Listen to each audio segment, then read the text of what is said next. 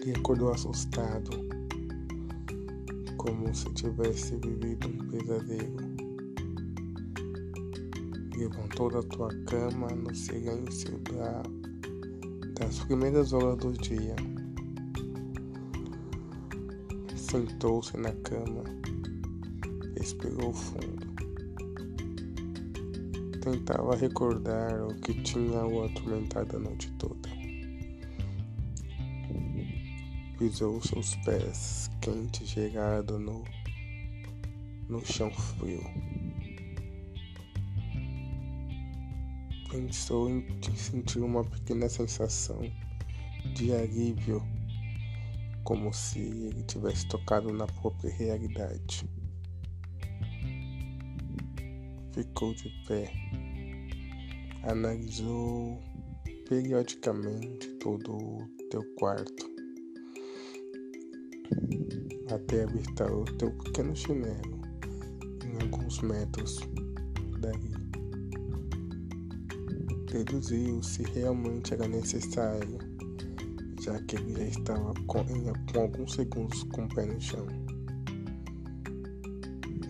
Caminhou até seu chinelo e foi ao banheiro.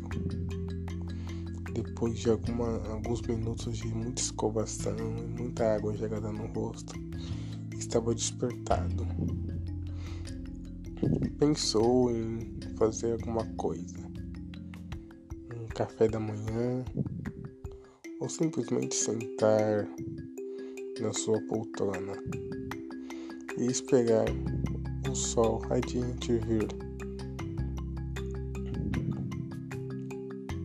Caminhou até a sala, mas estava tedioso demais. Resolveu fazer um chá. Enquanto a água fervia, ele imaginava como seria o dia. Ali naquela casa sozinho, não havia muito o que fazer. Era, seria mais um dia, mais um sábado tedioso. Quando menos percebeu, já estava mergulhado em algum filme que ele não se importava muito.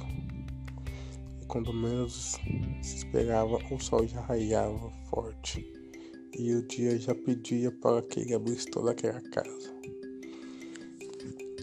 Caminhou pelo quintal, sentiu o sol. Pouco a pouco foi entrando, ele foi entrando no clima que o rodeava. Viu os pássaros cantar, as pessoas falarem, então ele teve a certeza que ele tinha que fazer alguma coisa.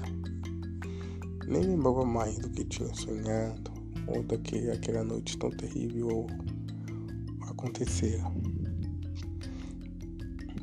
Caminhou, colocou um sapato e decidiu caminhar pela rua.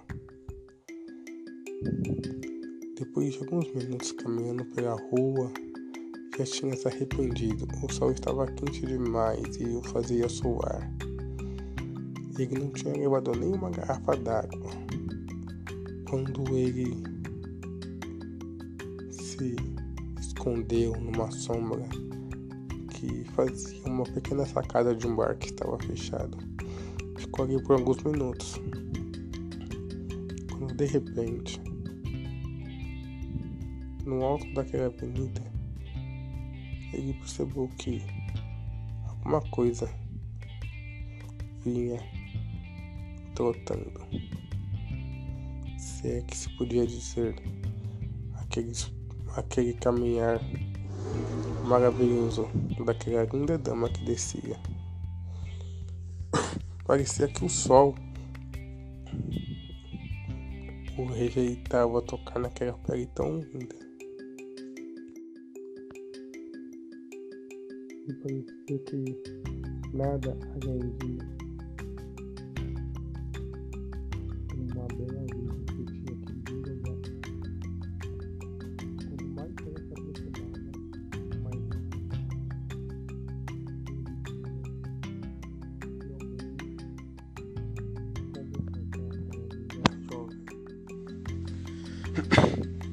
Mas nada era tão não era. A visão mais linda. E também não era uma pessoa muito agradável de estar junto. Alguns amigos diziam que ele era realmente a personificação de algo que não era nada agradável. Mas ele nunca se importou com as críticas. Ele sempre se aceitava como ele era. Sempre nunca gostou daquilo que os outros diziam, mas ele aceitava. E sabia que a opinião dos outros não influenciava muito no que ele sentia. Naquele momento, naquele exato momento, ele se sentiu a pior pessoa do mundo que ainda donzela iria passar, por ele não ser nada, ela nem iria notá-lo. Foi então que ele teve uma ideia. Pensou, vou fingir que vou correr, vou tropicar, e ela vai pelo menos me notar. Talvez nunca teria uma chance com ela, mas só de saber que ela ia olhar para mim já é uma grande já é uma, já é uma grande oportunidade. É muito mais do que eu teria. Então ele se preparou. Quanto mais ela se aproximava, ele tomava coragem para fazer aquilo. Porém, quando ele foi saltar na frente dela, ela parou, olhou para ele sorriu.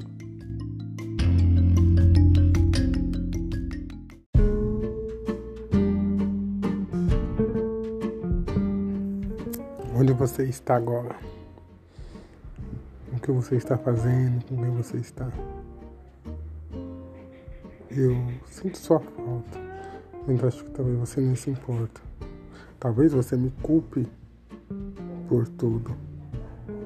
Eu não queria jogar todos esses anos embora. Mas se você não olhar para o espelho e você não se sentir culpada por não estar aqui também, você está sendo uma hipócrita. Mas tudo bem, não adianta mais chorar pelo leite derramado. Mas confesso que nada mudou. Eu. Você sempre vai estar comigo. Então. Volta. Pelo menos um pouco. Pelo menos se você estiver ouvindo isso. Eu não sei se você está bem. Eu não sei se você está feliz. Eu não sei se você está amando, se você está odiando. Isso me corrompe. Me corrói por dentro. Porque de alguma forma eu não sei viver sem ter ao menos a ideia de ter um pouco de você, como eu sempre tive. Os nossos caminhos se separaram e tudo bem, não era para acontecer de alguma forma a gente sabia que aquilo não ia acontecer de fato. Mas quem disse que é o fim? Você sempre está comigo, você sempre está comigo é, quando eu acordo, quando eu me deito, quando eu olho a natureza, quando eu olho o mar, quando eu ouço uma música. Você sempre está comigo. Talvez eu tenha te eu endeusado demais, Talvez eu te coloquei acima de mim mesmo e te fixei no meu coração de uma forma que nenhuma pessoa deve, porque não é certo você ser tão vulnerável assim com alguém. Talvez você nem lembre mais de mim. Talvez você nem lembre das nossas conversas.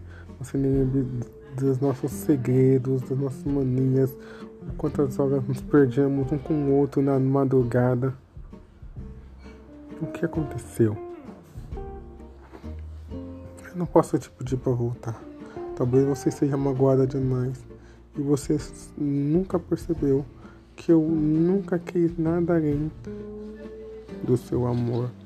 Eu nunca quis nada além de, do pouco de você, mas nas raras vezes que você dizia que você sentia, era às vezes comer garrafa. E talvez foi o meu erro. Afinal, você nunca teve a coragem de se desculpar. Mas tá tudo bem. Tá tudo bem mesmo. Porque no final de tudo, nesta noite, você deitada, esperando mais um dia chegar de trabalho, ou seja, o que é que você esteja fazendo o estudo. Mais uma vez, não serei eu que estaria aí, nem você que estará aqui. E é o destino. Mas eu acredito muito que em algum lugar desse multiverso, se existir, tem um outro cara, uma outra versão minha com você porque a nossa ligação que nós tivemos sempre vai transcender o tempo e o espaço.